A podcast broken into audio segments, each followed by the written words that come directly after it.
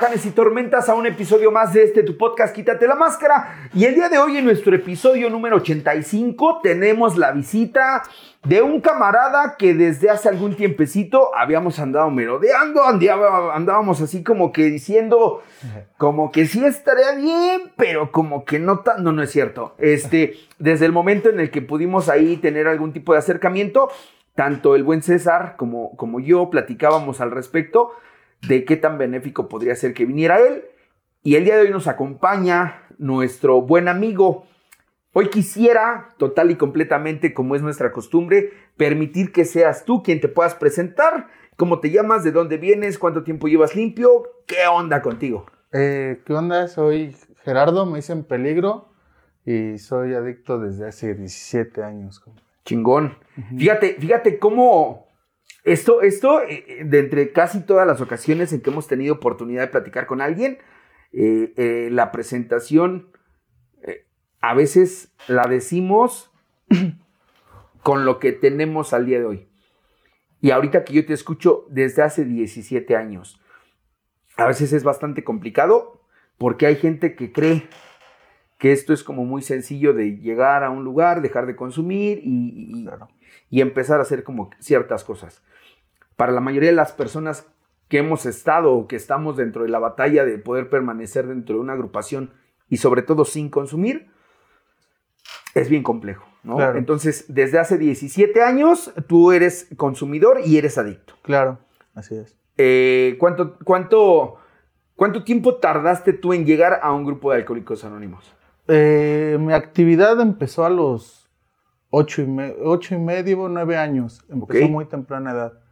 Eh, solventes, lo que es la drogadicción como más común en, ese, en esa edad, ¿no? Eh, ya la, la, fuerte, la actividad fuerte fue como a los 12 años cuando pruebo la piedra. Ya fue cuando, de plano, fue cuando me caí. Eh, fue un proceso durísimo. Y mi primera intervención fue a los 16 años, más o menos. Ok, vamos a ponerle un poquito ahí pausa porque seguramente va a estar buena la plática. Como tú bien sabes, el podcast nosotros nos hacemos llamar Quítate la máscara y hoy la invitación es, es que justamente junto con nosotros tú también te puedas quitar la máscara. Muchas ocasiones yo lo he dicho, eh, muchas ocasiones nosotros como adictos, como personas que estamos dentro de la militancia de un grupo, adoptamos un personaje. Claro. Adoptamos un personaje y ahorita es algo que platicábamos previamente al aprender las cámaras. Cuando se tiene un personaje, pero el personaje, pues no es el que vive en la casa, güey, ¿no? El personaje no es el que deja el gasto. El que deja el gasto es el humano, es el ser. Entonces, hoy la invitación es a poder platicar justamente con Gerardo. Dejemos a peligro a un lado, sino querer realmente platicar con Gerardo. Yo te invito a que junto con nosotros te quites la máscara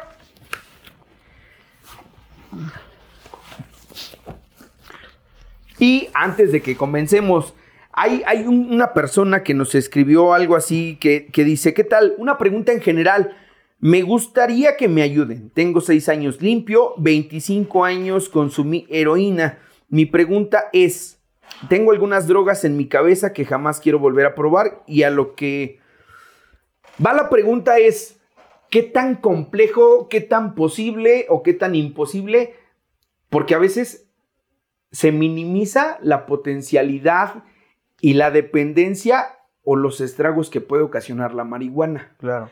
Es un tema que actualmente, y ahorita desde que yo leí la pregunta, yo dije, puta, ahí encaja perfectamente el tercer capítulo donde nos dice, para la gran mayoría de personas que hemos perdido el control, ojo, yo tengo una cosa bien clara, yo soy adicto a todo lo que me saca de mí. Yo soy adicto a todo lo que me hace no ver esto que está pasando. Si yo ocupo la marihuana, si yo ocupo pastillas, si yo ocupo cocaína, si yo ocupo piedras, si yo ocupo al solvente, si yo ocupo alcohol, y eso lo ocupo con esa intención, seguramente también me va a traer un problema. Claro. Entonces, el tema de la marihuana, no creas que es menos dañino. la gran mayoría de nosotros buscamos de alguna forma algo para poder seguir defendiendo el no querer estar presente. Yo creo que, que, podrá, por ahí podrías echarle un ojito al tercer capítulo, podrías buscar un poquito la parte donde, ¿por qué quieres seguir consumiendo? ¿Qué es lo que estás buscando tú en beneficio de seguir consumiendo algo que inevitablemente te va a sacar de la realidad? Y, Gerardo, para empezar, me gustaría preguntarte, porque ahorita tú decías, iniciaste muy joven con el tema del consumo, pero ya iniciaste con el tema a los 12 años un poquito más, más delicado. Para empezar, ¿cuál es tu droga de impacto? La piedra. La piedra. Sí. Tú me dices que a los 12 años empezó como ya el consumo un poquito más complicado. Lo primero que yo preguntaría, ¿qué pasaba en tu vida a los 12 años para que tú estuvieras fumando piedra? Todo viene desde una fractura familiar, ¿no? Mis padres se separan cuando yo tengo 3 años. Eh, soy el menor de, dos hermanos más. En total somos tres. Eh, pues no entiendes la magnitud, ¿no? O sea, se te vienen demasiadas cosas a la cabeza de por qué cuando nazco yo, por qué si estaban bien cuando estaban nada más ellos y todo eso, ¿no? Mi vida fue muy aislada de mi familia, yo me iba solo a la primaria, yo mis juntas de la escuela eran solo, entonces todo eso en una cabeza de un infante es un golpe psicológico demasiado, ¿no? Entonces buscas el refugio como en las amistades, en la bandita, en el 20 y todo. Eh, cuando empiezo a probar los solventes, pues no, no fue así tanto, ¿no? De, de, golpe. Y hasta que conozco la piedra fue como, como la fuga emocional completamente, ¿no? O sea, la fuga de la realidad, de mis problemas, de la casa en un caos, de, de los golpes, eh, de las peleas, ¿no? Con la misma familia, los reproches. Entonces, la situación cada vez fue empeorando, ¿no? Lejos de mejorar, pues me alejaba más de mi padre, una persona pues que su trabajo era ser padre y madre a la vez, ¿no? Eh, que tenía que estar trabajando, mi hermana no quería ser mi madre, quería ser mi hermana, mi otra hermana pues era igual que yo, ¿no? O sea, en, el aspecto de confundidos, estábamos como, como ahí un poquito, pues sí, una familia disfuncional, ¿no? Ok, perdón que te interrumpa. ¿Quién te presenta la piedra? Los amigos. Sí, los amigos. De hecho, una de las en la colonia donde yo vivo era una de las colonias más, más pesadillas de Álvaro Obregón. Este era punto. Eh, yo crezco con la pinche ilusión de, de ser como el bueno, de, de, ver sus carros, ver cómo se vestían, ver cómo traían dinero y todo eso. Yo quería esa vida, ¿no? Yo la anhelaba, yo decía, yo quiero ser, quiero sentir el poder, quiero traer gente atrás de mí. Entonces las iniciaciones yo creo que la mayoría es eso, ¿no? Empezar a consumir, empezar a, a delinquir como para tener el sentido de la pertenencia, ¿no? Como para tener algo en ese momento. Entonces sí fue como empezar a madrugar con mis amigos a, a, muy temprana edad. Muy, muy temprana edad. A mí, a mí, esto que tú me platicas, ¿por qué, por qué te quise preguntar esta parte? Porque casualmente, cuando yo, desde mi experiencia, yo en algún momento también he consumido, yo en algún momento también hubo alguien que me la presentó. La diferencia es que, por ejemplo, para mí fue así de no, güey. Este, tú no, tú no te metas en esto. Yo, la persona que a mí me invitó por primera vez a fumarme un toque, me decía, no, güey. Porque yo, por, eso, por eso quise preguntártelo. ¿Por qué?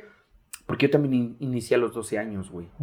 A los 12 años yo me fumo mi primer cigarro de marihuana o las tres. Pero para mí fue así de, no, güey. No te drogues. No lo hagas. Más de una ocasión lo he platicado que hasta entre nosotros mismos, a pesar de saber qué somos y quiénes somos, procuramos cuidar a, otros. ¿Por qué? Porque es el mismo resultado que en algún momento yo tuve de decirle a alguien, no, güey, no fumes piedra, claro. porque yo sé lo que te va a pasar. Claro. ¿No? Ok, inicias a los 12 años, a partir de, de querer encajar, ¿qué continúa?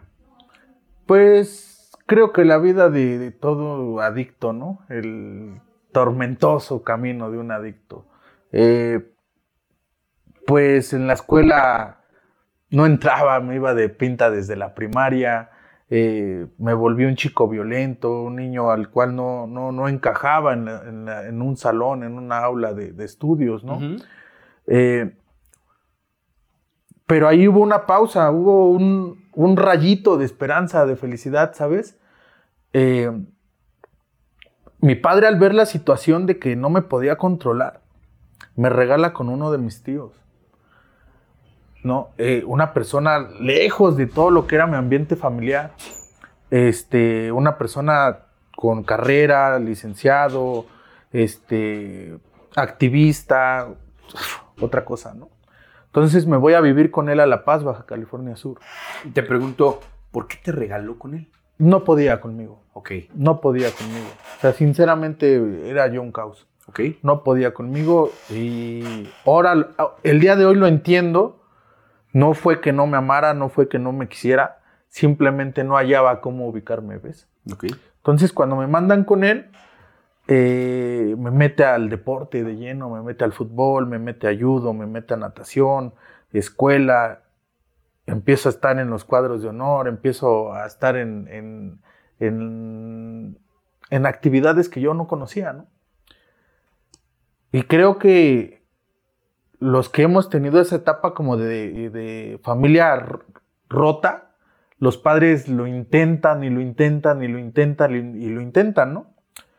Entonces, duró con él dos años y me regresan. No, ya estamos bien y todo. Y peor error, peor error. Entonces, lo poco que había avanzado allá o lo mucho fue, se fue a la basura. Regresé y otra vez mi madre duró un año con nosotros. ¿Regresaste teniendo? Mm, eso fue como a los 10 años más o menos. Entonces ahí fue cuando te digo, cuando empezó ya mi cabeza más loca, más distorsionada, eh, a culpar, a culpar, a culpar, a culpar.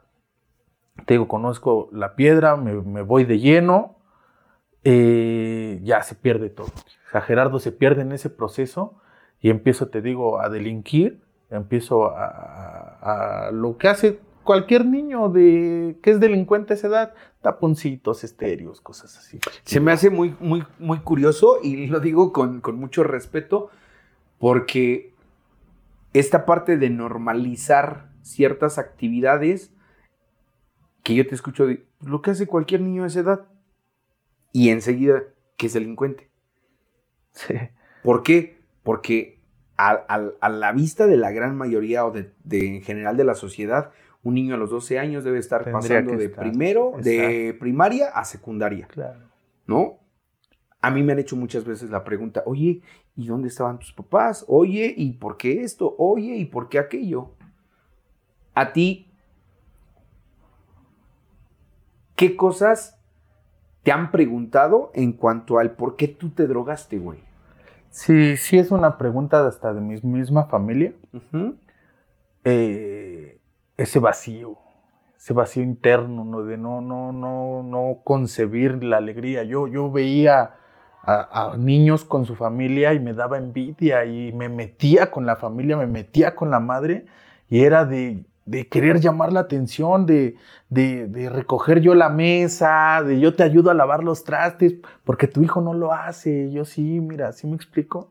Entonces, ese vacío lo he tenido toda mi vida, Gus. O sea, siempre desde, desde pequeño, el problema, yo de este, esto me lo ha regalado Alcohólicos Anónimos, de que mi problema siempre ha sido el buscar a mi madre, ¿sabes? O sea, siempre ha sido un vergasísimo que yo he tenido desde pequeño.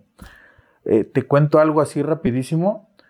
Cuando mi madre se vuelve a ir, nosotros éramos una familia eh, gaviotera.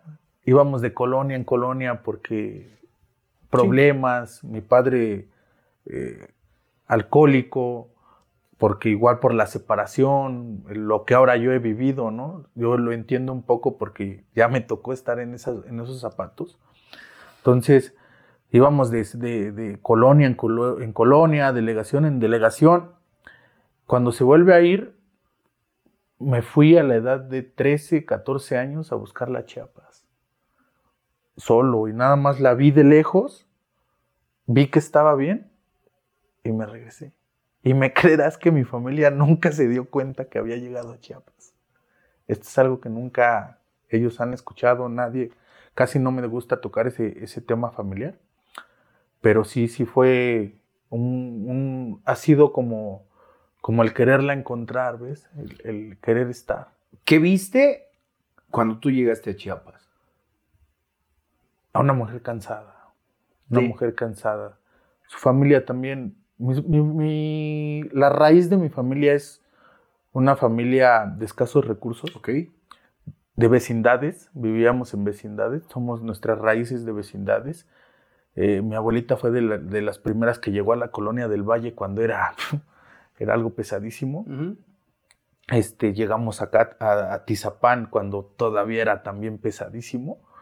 Entonces, este, mi la familia de mi madre son dos hermanos, imagínate. La familia de mi padre son diez y son los menores.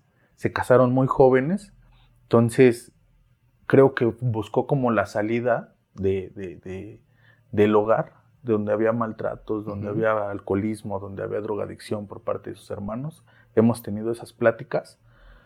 Y este, pues la he notado cansada, igual que yo, buscando el amor, ¿sí me explico? Buscando el amor, buscando el tener a alguien al lado, alguien, una seguridad, ¿no? O sea, que sus hijos, muchas veces nosotros crucificamos a los padres, ¿no? Por, por qué nos abandonaron, pero ya hasta que somos padres y, vivimos esa situación, Gus, decimos, pues no es de ahí. Claro. ¿No? O sea, no, no por. Yo tengo tres hijos, no puedo sacrificar mi felicidad, ¿ves? O sea, no puedo sacrificar mi estabilidad también. Entonces yo creo que ella hizo lo mejor que pudo, ¿no? O sea, recorrió su camino. Fíjate que es, es bien complejo y, lo digo desde mi experiencia, ¿no? De pronto, yo en algún momento hice juicios para con mi familia, de, los cuales el día de hoy no me arrepiento. Y mm. cuando digo no me arrepiento, porque yo juzgué con la capacidad que yo tenía a ese momento, conforme han ido pasando los años, obviamente he ido adquiriendo experiencia que anteriormente no la tenía, ¿verdad? ¿Qué provoca esto? que yo pueda comprender de una mejor forma lo que ellos en algún momento hicieron. Pero invariablemente yo cuando recuerdo mi etapa de consumo es un constante reclamo hacia mi madre por no estar presente. Y cuando digo no estar presente, por no estar como yo quería que estuviera. Claro. ¿no? De ahí se agudizan ciertas cosas. En tu caso, regresas de Chiapas. ¿Qué sucede? Culpar a mi padre. Empieza la batalla con él la pelea infinita con él. Eh, hasta el día de hoy la relación con mi padre cuesta, cuesta demasiado, nos hicimos mucho daño. Esta última intervención que yo tuve de, llegar a, una clínica, a la cual le agradezco mucho, que fue, fue la que me dio vida, este, mm, empiezan las peleas con él, pero ya no verbales, ya, ya yo lo veía como mi enemigo, ¿ves? O sea, entrar en el de tú me haces, yo te hago, ¿no? Y, tú me pegas, no te puedo pegar ahorita, pero te voy a robar, te voy a, a deshacer, te voy a lastimar, te voy a... Quiero que sientas el dolor que estoy sintiendo yo, ¿no? Entonces la relación fue desgastándose, desgastándose. Muchas veces él en su afán de quererme entender, llegó a tomar conmigo, llegó a salir conmigo, me lo llevaba en ese tiempo, estaban de moda los perreos y, me lo llevaba a los perreos a mi papá, ¿no? Y, era una persona, mi papá era el bueno de la, de la colonia, el, más agarrido, el, el bueno para el chingadazo, entonces vivir bajo su sombra era lo, que si tú tenías un pedo con él, no, se, no le pegaban a él, se iban contra mí, ¿no? Entonces, en ese alcoholismo de él, pues yo me peleaba con señores, ¿sí me explico? Y, me decía, si no le das en su madre, yo te pongo en tu madre a ti, ¿no? Entonces, un mucho resentimiento hacia mi padre, mucho resentimiento. Pero, ¿qué te crees? todos me dicen, ¿por qué? ¿Por qué no, nunca juzgaste a tu madre? ¿Por qué no la odias? ¿Por qué si el que estuvo fue tu papá y todo eso? nunca he tenido la capacidad o, el sentimiento, o no sé cómo expresarlo, de poder odiar a mi madre, ¿sabes? O sea, yo hasta el día de hoy es el amor de mi vida. Eh, cada vez que la veo la disfruto. Es mi mejor amiga, mi confidente, o sea, completamente algo diferente. Yo creo que todos los años que no la vi, para mí es una bendición, un regalo. ¿ves? ¿En qué, ¿En qué momento consideras tú que se tuerce el tema del consumo en cuanto a tu vida? Porque, digo, eh, el conjugar este, una familia disfuncional, el crecimiento con los amigos, la pandilla, esta parte del delinquir desde muy joven, la aparición de cierta droga o de las drogas, ¿en qué momento se tuerce todo? Cuando me empiezo a quedar solo cuando ya mis padres están cansados. Bueno, mi, padre estaba ya cansado, mis hermanas también, no, hallaban, ¿no? Me llevaron, mi abuelita este, practicaba santería y todo eso, infinidad de cosas, este, psicólogos, llegaba y les pegaba yo a los psicólogos, eh, en la escuela les aventaba los borradores a los maestros, mis amigos ya, o sea, me fui quedando solo poco a poco, poco a poco. Y esa soledad empezó como a deformar mi, sentir, mi pensamiento, volverme un ser indolente, eh, eh, que el único sentimiento que tenía en ese momento de su vida y de ahí para adelante era odio, ¿ves? O sea, era odio, completamente odio. Claro. Eh, el, no disfrutar una comida, no disfrutar un baño, no disfrutar nada. el ser como como el negrito en el arroz, ¿ves? Como el no lo invites porque ya te va a robar. No lo invites porque te va a pegar. ¿Sí me explico? Hasta mi misma familia. Entonces el quedarme solo fue cuando caí demasiado en, las drogas. Viví aproximadamente de seis a ocho meses en la calle, abajo de un puente, eh, completamente desnudo, ya flaco. Eh, sin nada. Hay dos cosas que quiero, que quiero preguntarte. En primera, en cuestiones familiares, ¿cuál fue la reacción de tu familia cuando se enteran del consumo que tú tienes? No, se... se me acuerdo cuando mi, mi, padre siempre supo de mi consumo.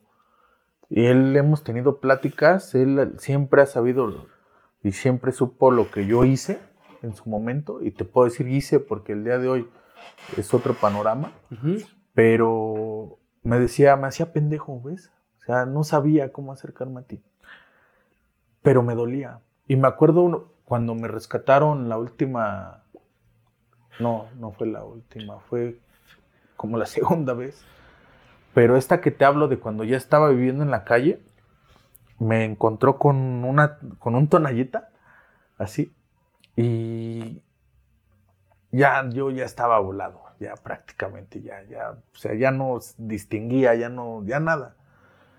Me sube a su carro y yo iba en la parte de atrás, acostado, bueno, recostado en el asiento. Y mi papá es un... no cree nada. Y me acuerdo que iba rezando.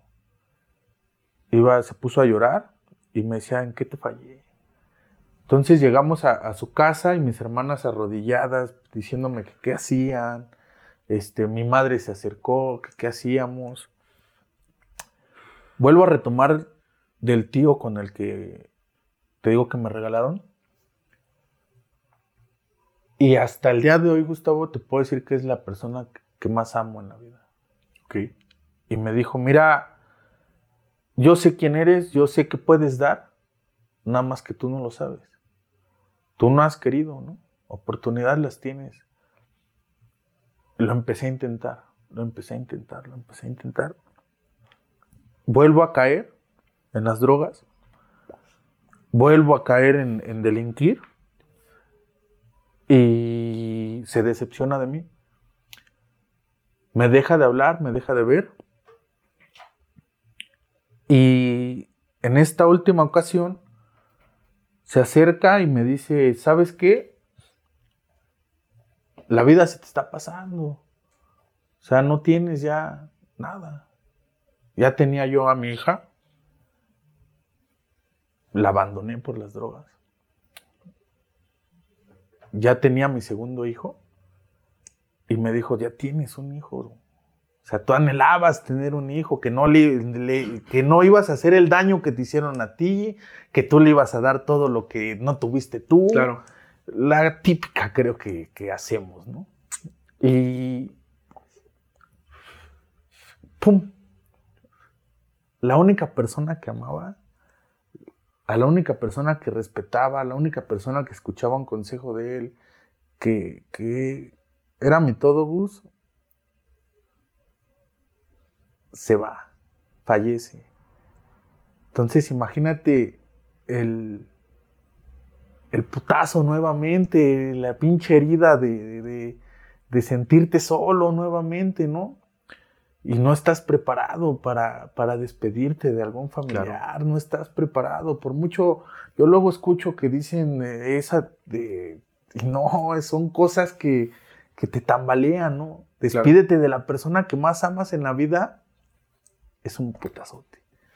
Yo te, te, escucho y de verdad creo que para, para, la gente que, ha visto un poquito acerca de los episodios, en algún momento yo platico una historia muy parecida a lo que yo, te estoy escuchando.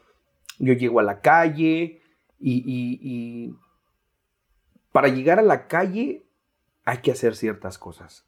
¿Qué fue lo que hizo Gerardo? para terminar viviendo debajo de un puente? Robar a mi familia, robar a mi familia lo poco que tenían, eh, quedarme sin amigos, también hoy entiendo que sí existen los amigos y el que no ha sabido ser amigo soy yo. Eh,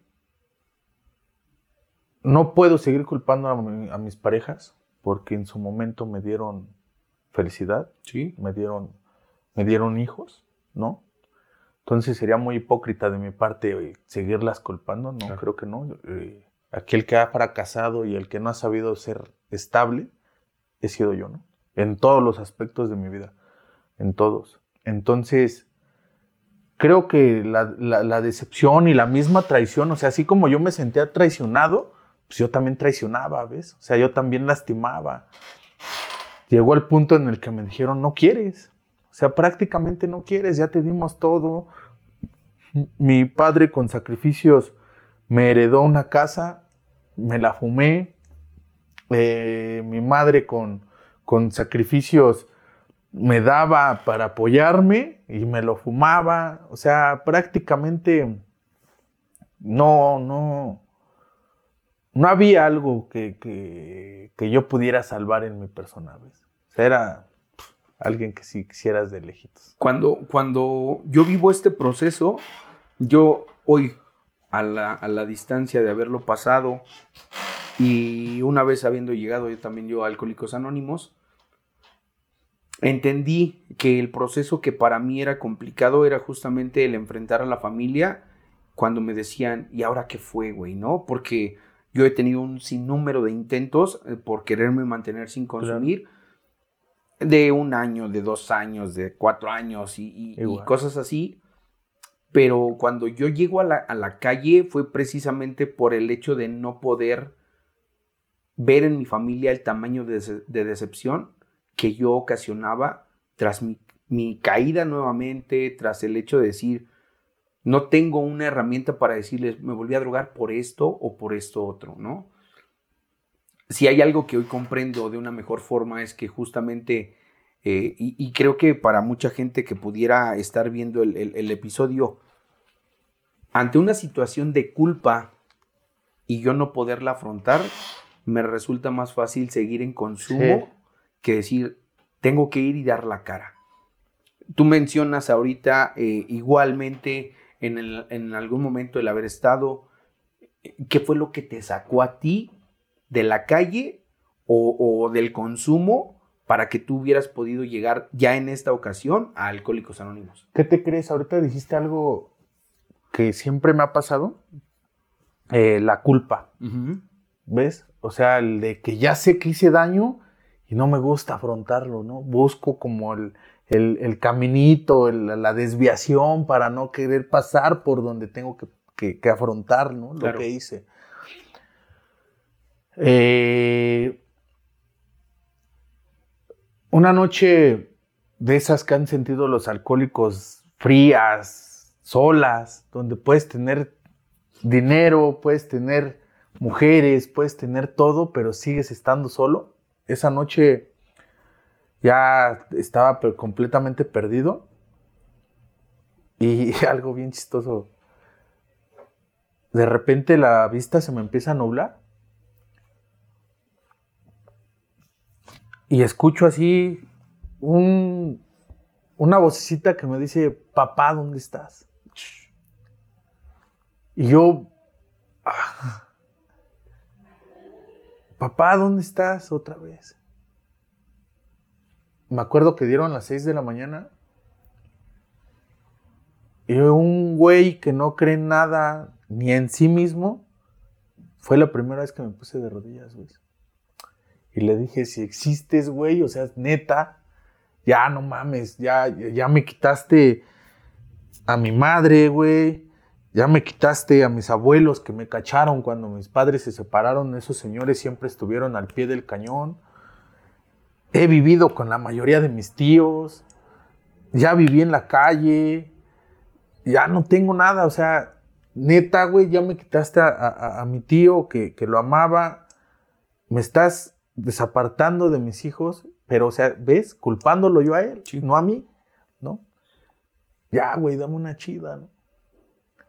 Llegan las 6 de la mañana, a las 7 de la mañana, a las 8 de la mañana veo llegar a mis dos padres, a mis dos hermanas, a mi pareja de ese momento, con mi hijo, y me dicen, estamos aquí, ¿qué necesitas? ¿qué quieres? Y yo estaba en un sillón así, con una ansiedad a más no poder, sudando, llorando. Y les dije, quiero estar en una clínica. Ya mi padre se acercó y me dijo, lo que me tenga que gastar me voy a gastar. Mi madre me dijo, no te voy a dejar esta vez, lo vamos a salir, vamos a salir adelante. Y nace mi bebé, mi tercer hijo. Y cambia todo. Literalmente cambia todo. Un niño que, llegó a darle vida a, mi vida, ¿ves? Llegó a... No hay día que no llegue yo y, y se me aviente al cuello, ¿ves? O sea, si, si no llego, no duerme. Si no estoy con él, o sea,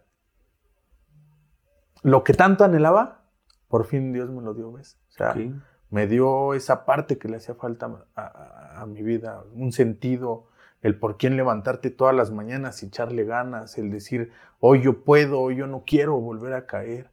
No, creo que, no sé si me salga un poquito del tema, Gus, eh, a los reincidentes, a los recaídos, o llámalo como quieras, nos satanizan y nos crucifican demasiado, pero no saben que hay una lucha cabrona el, por el querer estar, el querer estar, pero el no poder es algo bien cabrón, bien cabrón. Y lejos de que ya está dentro de Alcohólicos Anónimos te sientas parte, te, te ahuyentan, te, te, sacan y no ven la magnitud de que unas palabras pueden afectar tanto que no nada más a ti, sino afectan también a los que están a tu alrededor. ¿no?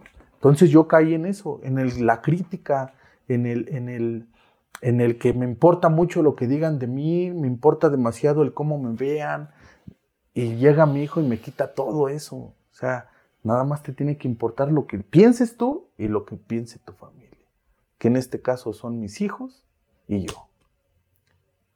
He entendido eso que tengo que empezar a ser un poco egoísta. ¿ves?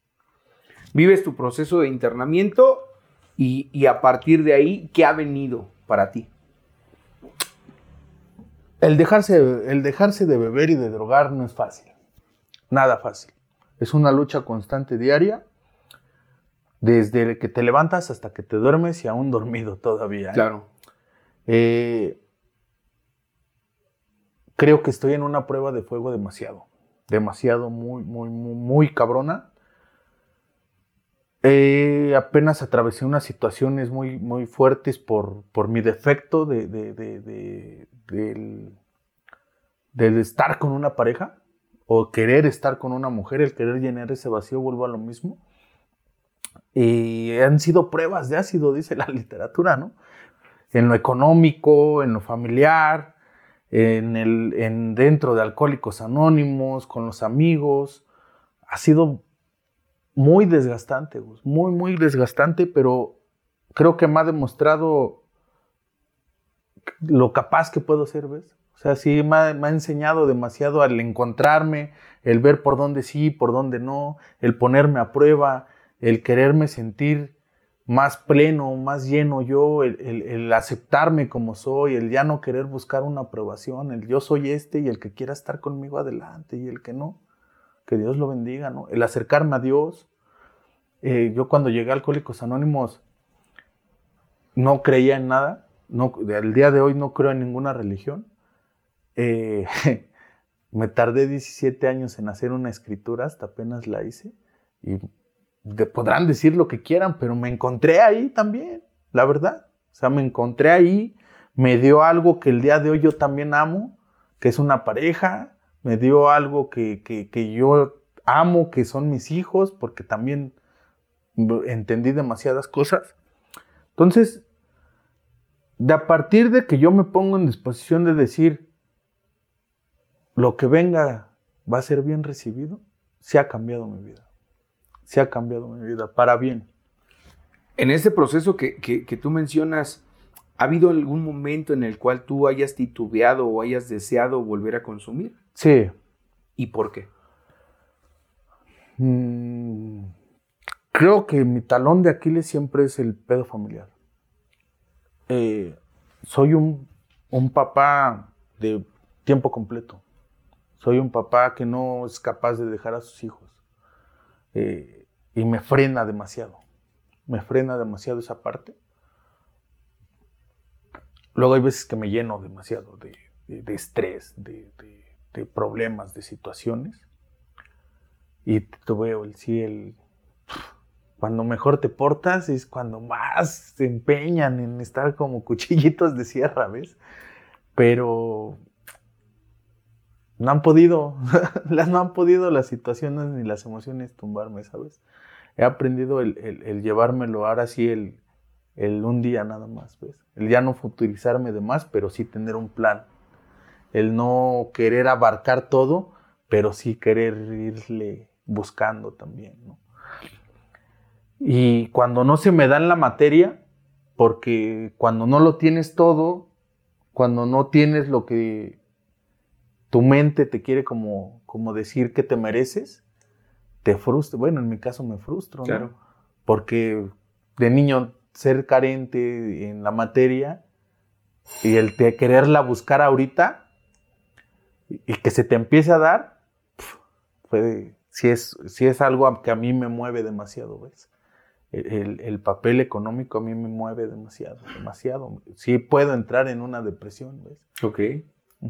Y, digo, antes de terminar, siempre, siempre yo le pregunto a la gente que, he tenido oportunidad de, compartir o de, tener aquí en la salita, ¿qué es lo que el día de hoy tú consideras que a ti te podría volver a hacer consumir? Vuelvo a lo mismo, creo que nadie está preparado para una pérdida. Yo este tiempo, si te soy bien sincero, me estoy preparando para cuando me tengan que despedir de mis padres. ¿ves? Me tengo que preparar por si el día de mañana la vida me quita un hijo. Me tengo que preparar para el día de mañana me quite un hermano o me se lleve, porque al final todos somos prestados en esta vida, todo es prestado, ¿no? Entonces creo que las pérdidas a mí son lo que me afecta. Me tengo que preparar cuando las cosas económicas no me dan, porque sí me mueve demasiado sí me mueve demasiado. El ser dependiente de una relación interpersonal también me pega demasiado, demasiado. Te pregunto esto porque en alguna ocasión, en, alguna sesión, a mí me pregunta un compañero al cual yo estimo hasta el día de hoy muchísimo, que se llama Omar Jauregui, y decía, ¿qué sería lo que el día de hoy te podría volver a hacer beber? Esto fue hace 11 años. Y cuando yo lo escucho, lo primero que yo pensé fue exactamente lo mismo que tú acabas de decir, ¿no? Que se muera mi mamá, que se muera mi papá. Y en ese momento yo decía que se vaya mi pareja, la pareja que tenía en ese tiempo. Claro. A los meses, este, recibo una llamada y me dicen, ¿cómo estás? Qué bueno que estás ahí, este, échale muchas ganas, despídete de mí, no te quiero volver a ver. Pude comprender esto que tú acabas de decir. De alguna forma va a haber un momento en el que se acabe algo. Y, y la parte que a mí me deja la enseñanza de estar trabajando el programa es justamente, yo no voy a saber en qué momento. Hay, hay a veces hasta terapia facebookera y todo este pedo de, que hombre. un día, y, de verdad, la primera vez que yo leí eso, este, a mí me, me, me, impactó mucho, ¿no? Hubo, hubo, hubo hasta algunas cuantas lágrimas cuando yo leí eh, la madre que decía, un día dijimos gol gana y ya no volvimos a jugar, güey, ¿no? Y de pronto concientizar que a partir de ahí va a haber un momento en el que yo sea la última ocasión que acaricie a mi madre, sea la última la ocasión que yo acaricie a mi padre, este, es complicado, pero este compa logró aterrizarme esa parte de decirme, pero invariablemente un día va a suceder. Así Y esa es la que casi a nadie, dentro y fuera de las filas de Alcohólicos Anónimos, este, pensamos, ¿no? Eh, un padrino decía ahí en la quinta, somos, somos soberbios por naturaleza y somos los únicos que damos por hecho, siendo las 10 de la noche, decir, bueno, hasta mañana, porque damos por hecho que vamos a, a, despertar, cuando la realidad no lo sabemos, ¿no? Hoy, fíjate que, agradezco mucho el que te hayas tomado el tiempo de, de venir a platicar. Me gustaría, antes de cerrar, que tú nos pudieras decir ¿Qué es lo que tú has podido encontrar dentro de Alcohólicos Anónimos y por lo cual el día de hoy no te ha sido? Primero que nada, el poder llegar con mi padre y decirle, ni te debo ni me debes. De aquí en adelante soy tu hijo y tú mi papá. El disfrutar una comida con él, el mensajearme, el hablarme, ¿no? El ver todos los días posibles a mi madre y, ver un mensaje de ella, una llamada, ver cómo ama a mis hijos, el ver a mis hermanos, pero sobre todo, Gus, el amarme yo, el saber quién soy, ¿no? El encontrarme, el, el, el empezarme a respetar, porque también creo que se olvida mucho esa parte de, de decir, me merezco esto y quiero esto y lo voy a tener. ¿no? El encontrar una pareja a, mis necesidades, ya no a lo que yo exigía, ¿ves? O sea, ya, sí, claro, pues me gusta, me, tiene bien, ¿no? Pero ya, ya algo que, yo me hace feliz el día de hoy. Pero aprender eso que, que, acabo de decir hoy, no sé mañana, tú lo acabas de decir, pero al menos hoy soy feliz. O sea, hoy, hoy estoy completo, hoy no me hace falta nada. Nada. Sí, seguramente te decía al principio, este, este video va a quedar no sé cuánto tiempo, pero la intención es que quede ahí por mucho tiempo. Claro. Hoy en día, ¿qué edad tiene tu hijo? Eh, tengo una hija que ya es este, adolescente. Tengo un hijo de cuatro años y uno de dos. Uno de dos años. Yo, yo te quisiera pedir si tú pudieras darles un mensaje hoy que pudieran ver ellos en un futuro. O sea, porque generalmente pasa algo, y, lo hemos platicado aquí, ¿no? Hoy yo no soy la misma persona que hace un año. Acabamos de cumplir dos años como podcast y en estos dos años seguramente han visto una infinidad de modificaciones a, mis, a mis, comentarios, a mis conductas y, y, eso a mí me lleva a pensar que dentro de cinco años, cuando yo vea este video, Puedo decir, no mames, estaba pensando en esto, güey, ¿no? Pero mi mensaje a mi yo del futuro es, güey, ta, ta, ta. Claro. Tu mensaje de, de, Gerardo al 2023 para que pudieran verlo tus hijos en el 2030, ¿cuál sería? Mm, voy a hacer un, comentario antes.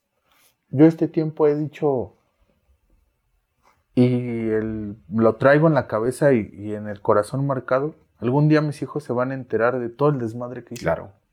Algún día van a saber quién, quién fue su papá. Pero sí me llenaría de calma o de paz el que digan al menos yo no lo vi. Al menos conmigo nunca fue así. ¿Ves? Y el mensaje que les pudiera decir es, no soy perfecto, no pretendo serlo tampoco. Creo que nadie sabe, nace sabiendo ser padre.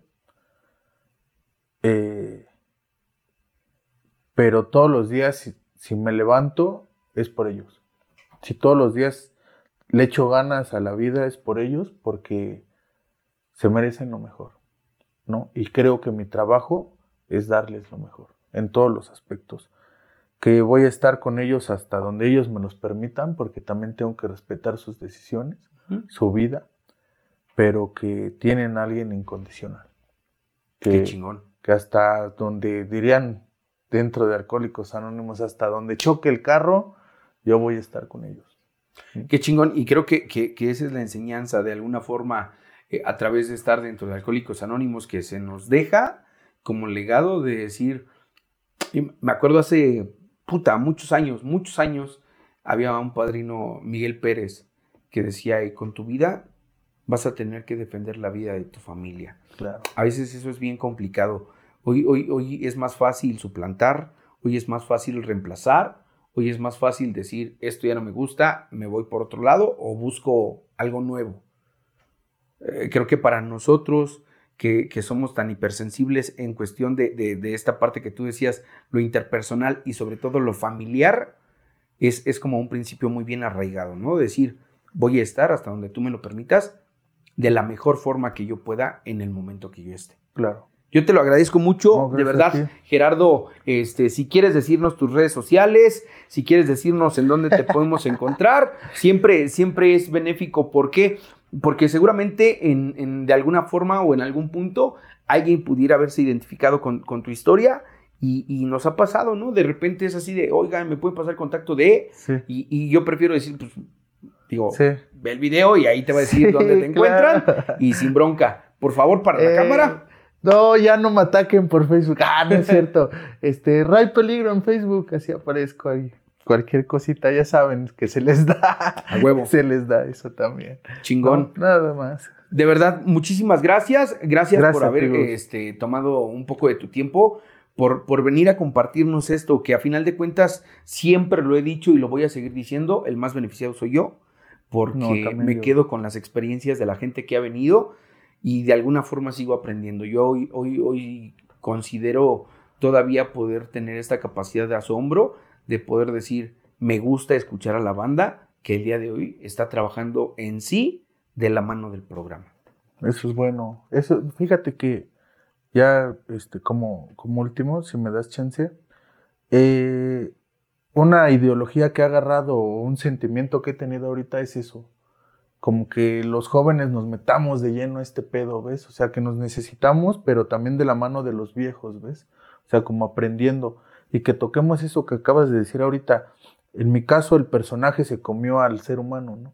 Entonces, cuando sacas al ser humano, sí es como que, ay, güey. Y ahorita que platico contigo, sí es como, como liberarte, como cosas que tienes ahí guardaditas. El personaje no le gusta sacarlas, ¿no? Justamente por eso, ¿no? Eh, yo lo he platicado muchas veces. A veces mi historia no ha cambiado en nada con el solo hecho de poder estar yo aquí. He cambiado a partir de que yo llegué, sí, pero la historia sigue siendo la misma.